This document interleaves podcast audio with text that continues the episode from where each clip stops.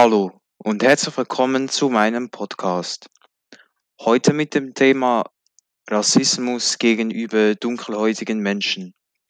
Ich werde dieses Thema eher aus geschichtlicher Sicht angehen, doch werde auch probieren, meine eigenen Erfahrungen und Informationen dazu zu geben. Ich hoffe, es gefällt euch und ich wünsche euch viel Spaß. Fangen wir ganz von vorne an. Der Rassismus ist in Amerika schon sehr lange ein großes Thema. Angefangen hat das alles mit der Sklaverei. Zwischen den Jahren 1700 und 1808 wurden circa 6 Millionen Afrikaner nach Amerika verschifft, um dort als Sklaven zu arbeiten. Meistens auf Zuckerrohr, Baumwoll- und Tabakplantagen. Die Südstaaten, die Konföderierten, waren für die Sklaverei mit der Begründung, dass sie günstige Arbeiter brauchten und ohne sie es nicht vorangehen würde.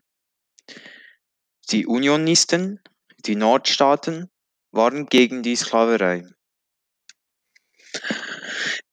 Infolgedessen brach der amerikanische Bürgerkrieg aus welchen die Unionisten für sich entscheiden konnten. Deswegen wurde die Sklaverei in Amerika im Jahr 1865 verboten. Doch vorbei war es noch nicht.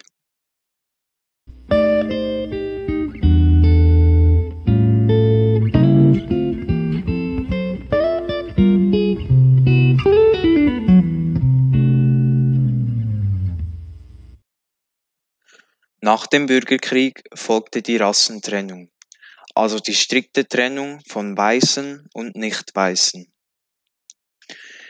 Dies betraf zum Beispiel die Toiletten, die Trinkfontänen in Waren- und Kaufhäusern.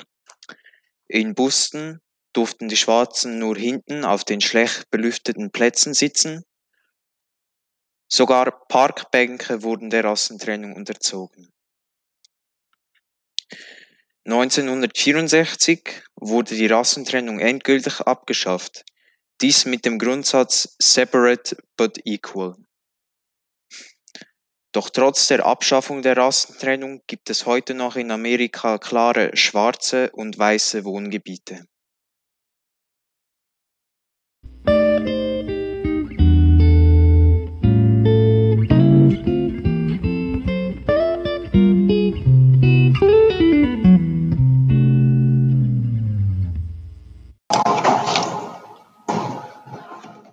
Doch der Rassismus ist heutzutage immer noch ein sehr großes Thema.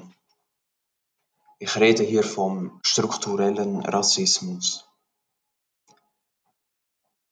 Zum Beispiel sind Schwarze durchschnittlich ärmer als Weiße, Arbeitslosigkeit ist bei ihnen höher verbreitet.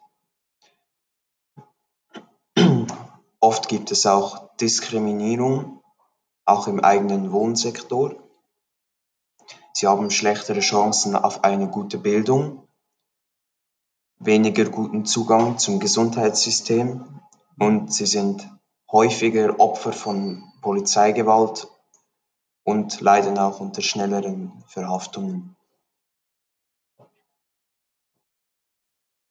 Ein sehr aktueller und auch bekannter Fall ist zum Beispiel George Floyd, George Floyd wurde von der Polizei festgenommen mit der anscheinigen Begründung von Handel mit Falschgeld. Dabei drückte ihm einer der Polizisten sein Knie auf die äh, Kehle, wobei er immer wieder den Satz sagte, I can't breathe, ich kann nicht atmen. Er verstarb kurze Zeit später. Infolgedessen brachten viele ausgedehnte Demonstrationen gegen Polizeigewalt und Rassismus aus. Viele auch gewaltsam mit vielen Plünderungen und Brandstiftungen. Sogar die Nationalgarde wurde eingeschaltet. Ein anderes Beispiel ist auch Rodney King, welcher 1991 nach einer alkoholisierten Verfolgungsjagd beim Fluchtversuch niedergeschossen wurde. Ich bedanke mich fürs Zuhören und hoffe, dass euch diese Episode gefallen hat.